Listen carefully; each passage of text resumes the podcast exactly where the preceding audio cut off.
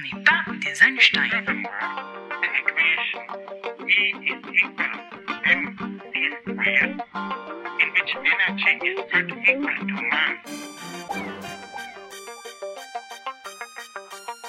On n'est pas des Einstein.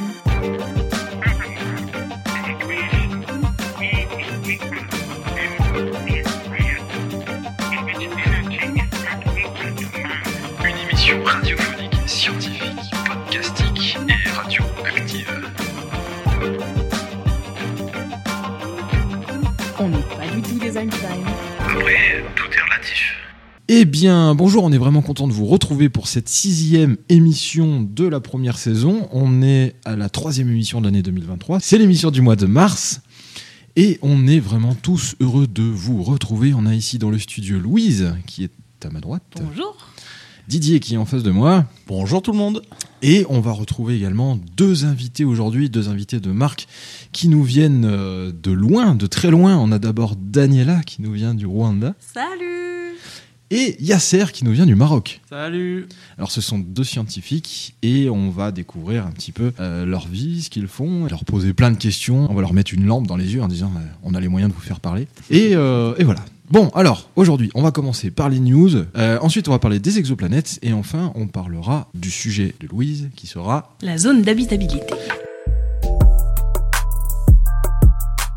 Eh bien, on va commencer par les news scientifiques du mois. Et euh, est-ce que vous savez ce que c'est qu'un CubeSat? Bon, on en a parlé déjà depuis quelques émissions. Nous, Ouais. sait bien, oui. Bon, tout le monde sait bien. là, et puis, euh, en plus, on est très très bien placé pour savoir ce que c'est. On y reviendra tout à l'heure. Mais là, il y a un petit CubeSat. Il s'appelle le PicSat, qui est un CubeSat euh, français qui était dans le silence complet pendant à peu près 4 ans et demi, qui a refait surface, enfin entre guillemets, puisqu'on a, euh, en fait, on l'a détecté à nouveau euh, depuis quelques temps grâce à une radio amateur qui a détecté ces signaux radio euh, il y a peu de temps. Et en fait, il avait euh, plus ou moins disparu pendant 4 ans et demi. Donc ce PicSat, il avait été envoyé à la base pour observer les exoplanètes.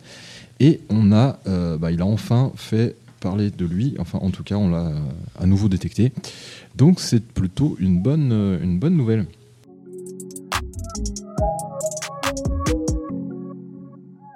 C'est incroyable, c'est quelque chose d'assez... euh, ça a beaucoup fait parler dans le monde de l'astrophysique. Les trous noirs sont peut-être la cause de l'énergie noire. Alors est-ce que vous savez ce que c'est que l'énergie noire? Bah non, on sait pas, c'est justement pour ça qu'on l'appelle l'énergie noire. Ouais, c'est ça, on ne sait pas trop exactement. C'est une forme de- d'énergie qui serait euh, liée... Alors c'est lié à la matière noire. Alors pour faire très rapide, en gros, il y aurait un défaut de masse au, sein de l'univers. L'univers pèserait plus lourd que ce qu'il n'apparaît, en gros. Et on a appelé cette euh, différence de masse la matière noire. Et peut-être que euh, cette euh, matière noire viendrait des trous noirs. Donc ce serait... Alors, il y, y a des scientifiques qui ont lâché un papier il n'y a pas longtemps, qui ont écrit un papier là-dessus, sur euh, des observations qu'ils ont fait qui corroborent avec euh, cette hypothèse. Et euh, bah, ça a beaucoup fait parler dans le monde de la cosmologie il y a quelques jours, pour cette fin février. Et enfin, dernière news, en Indonésie, on a retrouvé un ADN intact d'une femme de 7200 ans qui révèle une lignée humaine inconnue. On aurait donc découvert une nouvelle lignée humaine. Alors attention, lignée humaine, euh, c'est-à-dire qu'il y aurait donc plusieurs espèces d'humains, on le savait, hein, jusqu'à le dernier encore vivant, c'était Néandertal. Néandertal. Et donc, 7000, il y a 7200 ans, il y aurait eu encore une lignée humaine de vivante en Indonésie. Euh, on vient de le découvrir et c'est à lire dans le magazine Géo. Et euh, Axel qui me dit sur TikTok Yo le prof. Yo Axel.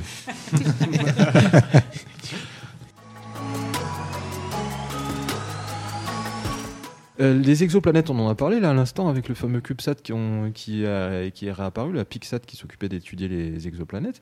Et Didier, tu voulais nous parler cette, ce mois-ci euh, des exoplanètes. De Alors les exoplanètes, alors d'abord, ce sont les planètes qui sont en dehors du système solaire, qui sont en orbite autour euh, Mm. d'autres étoiles. À l'heure actuelle, on sait les détecter, on sait en fait trouver des planètes en dehors de notre système solaire. Mm.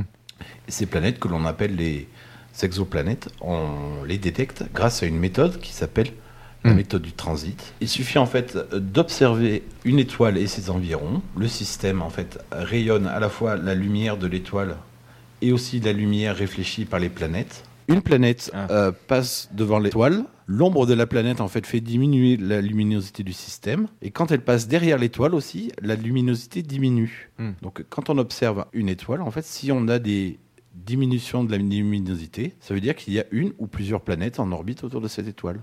C'est D'accord. comme une éclipse solaire en fait. C'est le même Ouais, principe que l'éclipse, éclipse, sauf ouais. que c'est pas euh, totale quoi. C'est juste une toute petite éclipse, mais qu'on arrive quand même à détecter. Et Mm. donc avec ça, on peut savoir eh bien, euh, le diamètre de la planète, euh, Mm. sa masse, son orbite, sa masse euh, et son volume. Juste, donc, en, euh, en- en- juste avec ce- en la regardant passer devant son étoile. D'accord, ouais. Donc, donc, on détecte, en fait, on analyse, si je comprends bien, on analyse la lumière qui arrive sur, sur nous, Ouais. et c'est cette différence de luminosité simplement qu'on va... ça. euh, Ouais, on va pouvoir en fait trouver comment elle orbite, quelle taille elle fait. Du coup, à partir de là, on, on peut en déduire sa masse, sa densité. Et donc, euh, on sait si elle est faite de gaz, de roche, de. Et on peut déterminer sa distance à l'étoile? Oui, oui, c'est ça. On, Ouais, c'est- on sait parfaitement à quelle distance elle est.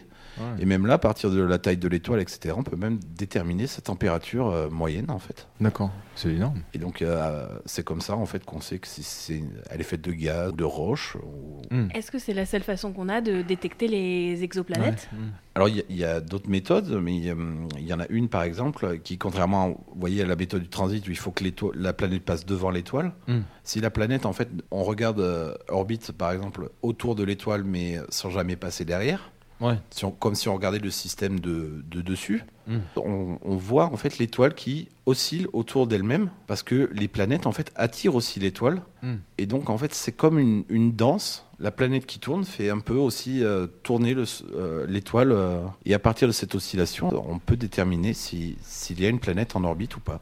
Donc si on voit une étoile qui vibre, ça veut dire qu'il y a des planètes autour. Voilà, c'est ça. En étudiant toutes ces exoplanètes, Hmm. Elles ont été étudiées au départ par le télescope Kepler.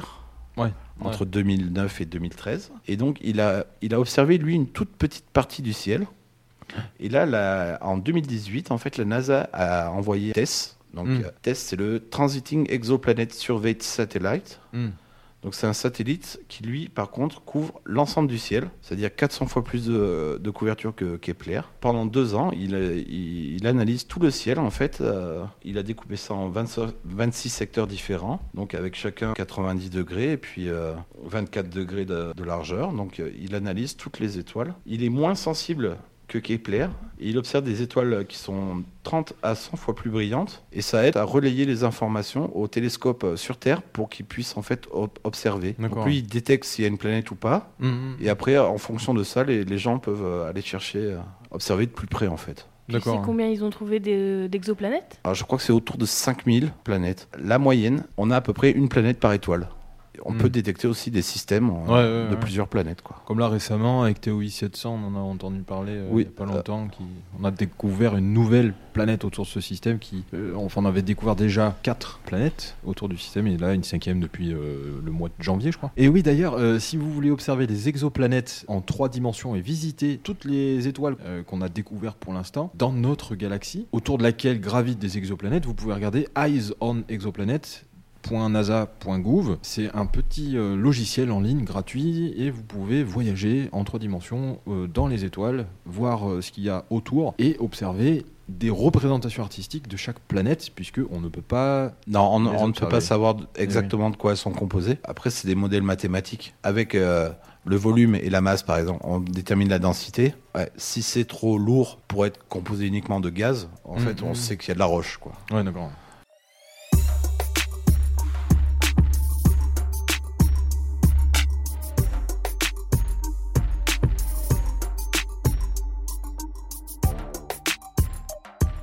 Alors d'ailleurs au niveau des exoplanètes, il existe autour des étoiles qu'on a découvert une zone autour de laquelle il y aurait possibilité que la vie soit dans cette zone, donc ce qu'on appelle la zone on- d'habitabilité, On va ça parler de la zone d'habitabilité d'une planète. Donc déjà, habitabilité, c'est habitat.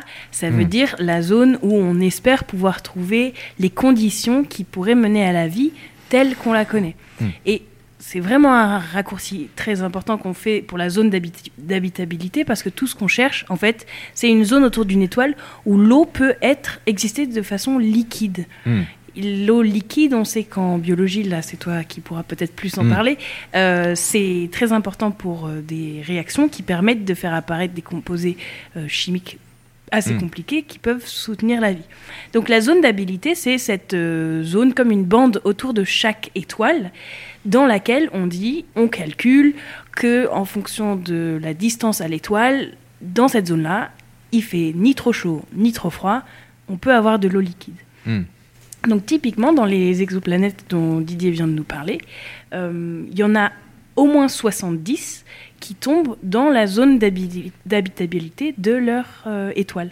Hmm. Et la plus proche, Proxima, euh, Proxima, du Centaure, donc c'est la- l'exoplanète Proxima B, Hmm, hmm, qui elle tombe aussi dans la zone d'habi- D'habitabilité. d'habitabilité de, euh, donc de cette étoile qui est la plus proche du système solaire. C'est- Ça, dé- euh, ça dépend de l'étoile alors la zone. Oui. C'est pas une zone fixe. N- Non, en fait, en fonction de l'étoile, l'étoile elle va être plus ou moins grande plus ou moins puissante, et donc la bande va être plus ou moins large. D'accord. Il faut dire que pour notre système solaire, par exemple, la zone d'habitabilité, elle va en gros de la limite de Vénus à la limite de Mars. C'est aussi une zone qui peut évoluer en fait en fonction de l'âge de l'étoile, justement. Ah Puisque d'accord. l'étoile, elle vit et elle va pas avoir les mêmes caractéristiques en termes d'énergie au fur et à mesure de sa vie. Et oui. Alors elle vit dans le sens où l'étoile évolue Voilà, au elle cours du temps. évolue au Voilà, cours du ça. temps, exactement. Mm. La Terre, c'est en plein dans la zone d'habita- d'habitabilité. Mm, Nous, on a sur Terre de l'eau liquide, de l'eau solide et de l'eau sous forme de vapeur, donc de l'eau gazeuse. Plus euh, on est suffisamment à la bonne distance pour une question de température, etc. Voilà. Donc ça, c'est c'est un- c'est une zone qui est très intéressante. Après, Mm, mm. il suffit pas d'être forcément dans sa zone d'habitabilité pour être forcément habitable. Mm. Parce qu'il y a plein d'autres facteurs qui rentrent en compte, notamment au niveau de l'atmosphère, au niveau de l'existence ou non d'un champ magnétique, Mm. Euh, ce qui fait qu'on peut capturer ou garder ou pas l'eau liquide sur euh, la surface de la planète. Inversement, c'est pas parce qu'on n'est pas dans sa zone d'habitabilité Mm. qu'on ne peut pas avoir de l'eau liquide. Donc typiquement dans le so- système solaire, on a plein d'endroits où on pense qu'il y a de l'eau liquide qui ne sont pas dans les zones d'habit- d'habitabilité. Oui. Hmm. Notamment au niveau des lunes de Jupiter et de Saturne, Hmm. euh, Ganymède, Callisto, Titan, Europe, Encelade, Triton, ce sont tous euh, des, des lunes oui, hein. qui, on pense, abritent des océans liquides en dessous d'une croûte en euh, solide De- de- de glace. Voilà, de glace. Hmm. Exactement. Donc tout ça pour dire que la zone d'habitabilité, c'est un paramètre qui est intéressant pour savoir globalement où on peut chercher des endroits où il y a de l'eau, Hmm. mais euh, il y a des détails à regarder pour savoir si c'est vraiment le seul endroit où on peut avoir euh, de l'eau liquide. de l'eau ou liquide. pas. euh. Et oui, parce que quand on prend l'exemple d'Encelade, par exemple, il y a des immenses geysers sur Encelade qui produisent donc une grosse couche, de, de- une grosse couche plutôt de, de neige, de glace de ces 700 mètres d'épaisseur sur la surface. Si vous voulez plus d'infos, j'ai fait une vidéo là-dessus sur TikTok et, et YouTube. Aussi, euh, se pose la question de est-ce qu'il pourrait y avoir de la vie dans ces zones de geyser où peut y avoir potentiellement une forte température? Alors c'est de l'eau salée, Pour l'instant, la vie, on ne la connaît que sous une seule forme. Oui, c'est une vie qui est principalement basée sous forme de- Mm. d'eau liquide, mais qui sait, il y a peut-être d'autres choses qui existent. C'est pour ça qu'il y a un champ de recherche très intéressant euh, sur Terre qui s'appelle les extrémophiles, Mm, mm. qui est l'étude de toutes les espèces vivantes qui sont capables de vivre dans des endroits où on l'attend pas. Donc On au fond des volcans sous-marins, Mm. au milieu des déserts, dans l'Antarctique, euh, très très profond Mhm. sous la Terre. Et ces extrémophiles-là, en fait, ils- on, les, on les étudie sur Terre, mais ils nous apprennent plein de choses sur ce qui pourrait exister dans en dehors de la planète Terre. voilà. Notamment des bactéries sur la surface de l'ISS. voilà. Il y a des bactéries qui sont vivantes dans l'espace en dehors de l'ISS, qui sont sur la, la paroi, on a retrouvé. hein. Et ça faisait au moins un an qu'elles étaient là d'ailleurs. Eh bien, merci Louise pour ce sujet fort intéressant. On pourrait même développer, enfin, on pourrait en parler pendant des heures. En fait, peut faire une hein. saison Je pense entière qu'on pourrait faire une saison entière sur l'astrobiologie. Non, mais si ça vous intéresse, suivez astrobiologie et extrémophile, euh, ces deux sujets qui sont euh, Intéressant. et- intéressants. ouais. Mm. Extrémophile, c'est moi. Extrémophile, c'est Philippe. Et oui, Phil était un extrême mot. Extrémophile.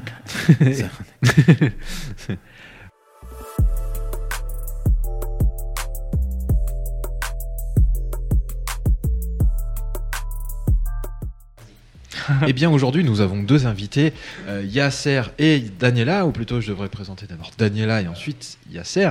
Euh, Daniela qui est non pas étudiante, comme je disais tout à l'heure, je suis vraiment désolé Daniela, mais vraiment désolé, euh, qui n'est plus étudiante depuis, depuis un certain temps, et Yasser qui lui, par contre, est étudiant.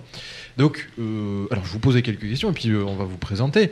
Alors sachez d'abord que Daniela va nous parler un petit peu plus d'elle et de ce qu'elle fait là pour ce mois-ci, pour cette émission. Et puis Yasser, euh, on apprendra un petit peu plus à le connaître dans les émissions prochaines. Mais en tout cas, euh, bonjour à vous. Alors Daniela, toi tu nous viens donc du Rwanda, C'est ça. c'est ça Et qu'est-ce que tu fais exactement? Bon, euh, en ce moment, je suis rédactrice technique à l'organisation Mm. de Spring Institute for Forest on the Moon. Mm. C'est une organisation qui fait de la Mm. recherche spatiale et notre but est de planter des forêts sur la Lune. Sur la Lune. C'est ça. Et oui. Alors, faut préciser que euh, Spring Institute for Forest on the Moon, ça veut dire l'Institut. Spring, euh, enfin, ça veut dire printemps en anglais. Printemps. Exactement, euh, pour les forêts Forêts sur la Lune. Et on en a déjà parlé dans des émissions précédentes. Mais d'ailleurs, alors tu es rédactrice technique, ça veut dire quoi du coup? Ça veut dire que j'écris en fait tout sur des papiers conférentiels sur la recherche que nous faisons à The Spring Institute. Et aussi, je fais des- de la documentation sur euh, les opérations que nous faisons. C'est, Mm. En anglais, c'est des Standard of Operating Procedures Mm. pour euh, aider les futurs, euh, par exemple, euh, chercheurs qui voudront faire le- de la même recherche que nous, Hmm. de pouvoir s'en, s'en inspirer Mm. pour qu'ils puissent faire de la recherche eux-mêmes. Si, si c'est déjà fait, autant continuer la recherche et pas repartir de zéro. C'est ça. Ouais, d'accord, ok. C'est pour préciser ce que vous faites plus précisément pour des gens qui voudraient éventuellement faire des recherches de- dessus après. Oui. D'accord, ok. Alors le but de Spring, du coup, alors on va en reparler un petit peu pour ceux qui n'auraient pas suivi les émissions précédentes, Mhm. on, on va en reparler un petit peu plus précisément. Mais euh, il y a plusieurs missions qui sont en cours, c'est ça, chez Spring. Euh, Yasser aussi, du coup, tu es chez Spring. Toi, tu es stagiaire, du coup. Oui, je fais de la modélisation mécanique 3D Mhm. et en plus des études thermiques sur. euh, tu as déjà évoqué euh, les nanosatellites, les CubeSats. Ouais, et dans notre cas, l'une des missions, c'est effectivement d'envoyer un CubeSat avec une plante à l'intérieur. Et du coup, je suis, on va dire que je suis un peu responsable des études thermiques qui vont permettre euh, de faire cette mission. D'accord. Parce qu'on le rappelle, dans l'espace, hein, euh, on passe de très chaud à très froid, et il faut prendre en compte tout ça. Oui, pour exemple, sur la surface de la Lune, par exemple, les- quand elle est ensoleillée, c'est euh, à 120 Hum, hum. et après c'est moins 120. Ouais, la donc il faut Donc, prendre en euh, compte tout ça. Bon, on, on- on- on reparlera de ce sujet-là plus en détail de- pour une prochaine émission. Euh, Daniela, alors Daniela, comment t'es venue cette idée de travailler chez Spring? Euh, j'ai toujours été intéressée par la technologie. Au début, moi, je voulais juste être euh, pompier. Ah ouais, rien à voir avec la science. Rien à voir avec la science, mais il n'y avait pas de camionnette rouge au Rwanda. Ah. Alors, euh, l'idée, elle, elle est morte. j'ai dû changer de métier et j'ai fait un bachelor en, en génie mécanique et énergie. Ouais. Ensuite, j'ai été intéressée par, le, par l'énergie renouvelable et Hmm. j'ai fait un master en génie électrique et informatique, Hmm. mais une focalisation en énergie renouvelable. D'accord. C'est pas du tout euh, le sujet de prédilection de Spring, mais hum.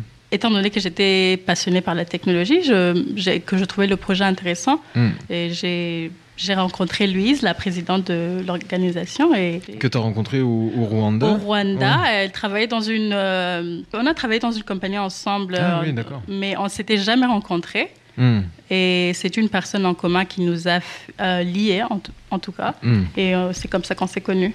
Et du coup, tu t'es intéressé au sujet, et puis euh, au final, tu peux apporter ce que tu as appris toi en master et ce que tu avais fait avant, pour euh, tu peux l'apporter au projet de, de Spring, du coup, et apporter une- ta contribution euh, d'un autre point de vue, quoi. Du coup, d'un point de vue de la technologie ou de ce que tu as. de Oui. ton domaine, quoi. Oui, c'est ça. Et à, à part faire de la rédaction technique, on fait euh, de la sensibilisation pour les communautés qui n'ont pas euh, accès au spatial. Par Mm. exemple, euh, euh, dans des pays comme le Rwanda, où il n'y a pas assez de, de programmes sur le spatial, on Mm. essaye de rapporter euh, des programmes comme des hackathons, qui sont des compétitions où des individus peuvent, peuvent pratiquer le spatial, Mm. mais avec des, des liens avec d'autres technologies comme la biologie, Mm. Euh, l'ingénierie aussi, l'art aussi.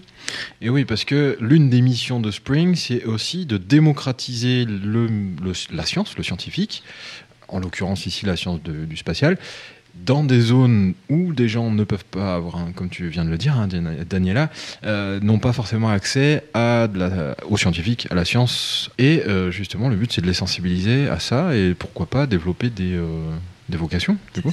Donc c'est ce qu'on fait. Alors moi, je fais partie aussi de l'association euh, Spring. Et c'est ce qu'on essaie de faire dans le Cantal. Et toi, du coup, Daniela, tu fais ça au Rwanda, c'est Au ça. Rwanda. C'est ça. Alors, on revient euh, vite fait sur le l'hackathon. L'hackathon, c'est euh, un challenge scientifique, en fait. Et t'en organises un au, au Rwanda, il me semble. C'est ça. Euh, c'est une compétition qu'on essaye de faire durant une durée d'une journée, 12 heures. Mm. Et on essaie de faire différents niveaux. Chaque niveau, il y a un niveau plus, plus élevé, un niveau moyen, un niveau débutant. Et pour donner la chance à, à tout le monde qui voudrait essayer le spatial, qui, voudrait, qui sont intéressés par le sujet, mais Hmm. qui n'ont pas forcément les moyens de, de pouvoir connaître ce que c'est que c'est le spatial. Et Hmm. Ils, peuvent, à travers ces compétitions, vraiment avoir accès à, à ce sujet-là. Ouais, avoir accès à un sujet scientifique, se donner à fond dans un, dans un challenge, au final. Et alors, moi, ma question aussi, c'était savoir, est-ce que c'est forcément que des scientifiques qui peuvent participer, ou est-ce que ça peut être des, des gens qui s'intéressent, qui sont passionnés, quoi? Juste simplement. Je pense toute, toute personne qui sont intéressées par le spatial, même si vous n'êtes pas euh, scientifique, vous pourrez euh, participer à la compétition. Comme je l'ai dit, il y, a, il y a différents niveaux, mais aussi on essaye de mettre, euh, d'intégrer différents Mm. sujets comme l'art, euh, la biologie et l'ingénierie. Même si la biologie et l'ingénierie c'est plutôt scientifique, mais aussi Mm. on intègre des sujets comme l'art pour que toute personne intéressée par le spatial qui ne sont pas scientifiques Mm. peuvent euh, avoir la chance d'y accéder.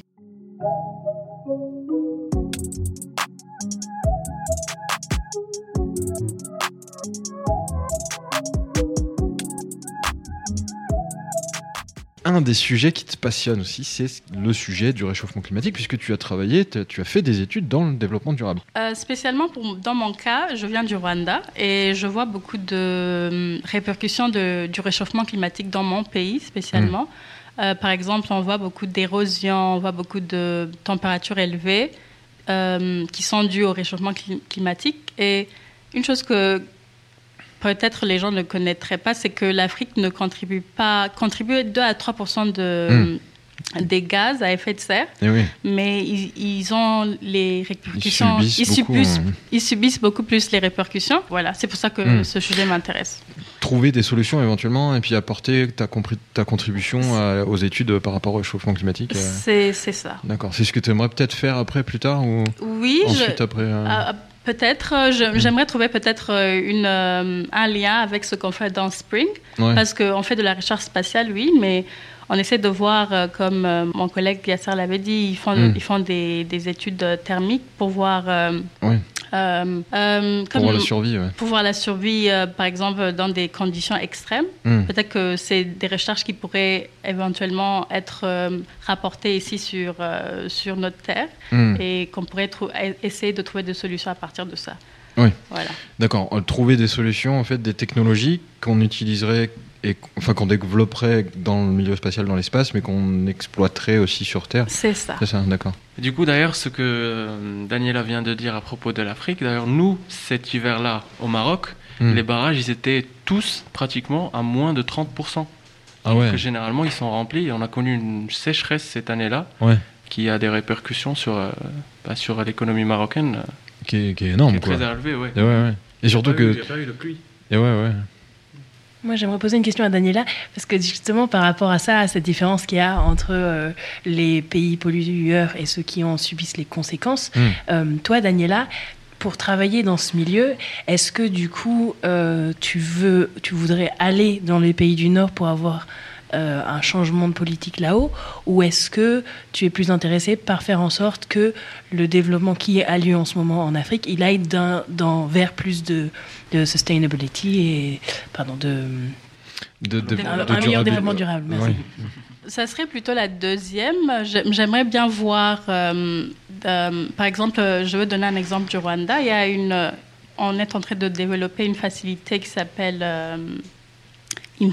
qui veut dire but. Hmm. Et cette, euh, cette facilité euh, pourvoie des fonds aux services publics pour qu'ils puissent développer des solutions euh, de développement durable. Hmm. Alors si, vous- si par exemple euh, une institution publique a, a une solution à proposer dans le domaine par exemple de smart cities, euh, ce- Des villes du futur, quoi, en gros. du ville, Mhm. du ville de futur, c'est ça.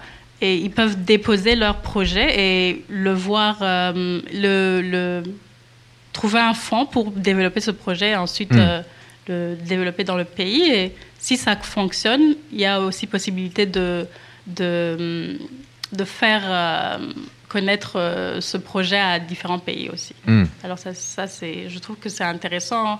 C'est bien de, d'aller voir ce qui se passe dans le Nord, mais je pense qu'aussi que l'Afrique peut développer ses propres solutions. Oui, complètement. C'est pas, c'est pas, c'est pas aller au Nord que, que tu vas trouver des solutions. Il y a aussi des solutions locales qu'on peut Mhm. trouver. Il y a tellement de gens qui ont peut-être des ressources, des idées, des solutions, des trucs ça. à apporter et qui sont. Ouais, ouais. Ce que, ce que je voulais dire, c'était plus que justement les problèmes, ils sont au nord. C'est Ouais.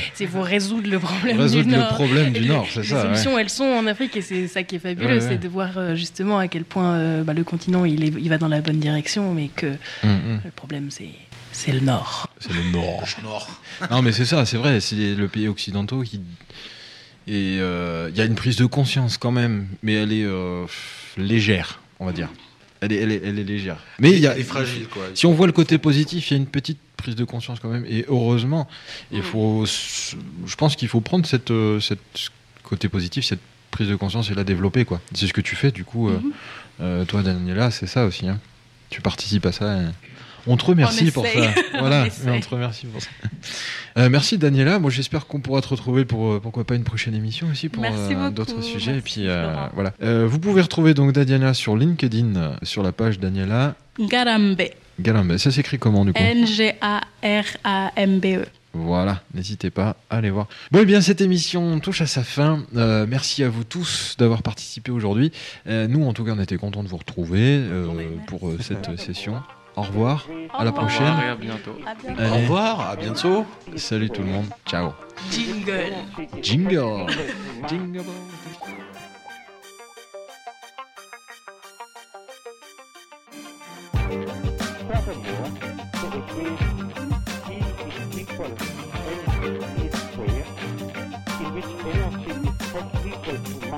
Une émission radiophonique, scientifique, podcastique et radioactive. On n'est pas du tout des Einstein. Après, tout est relatif.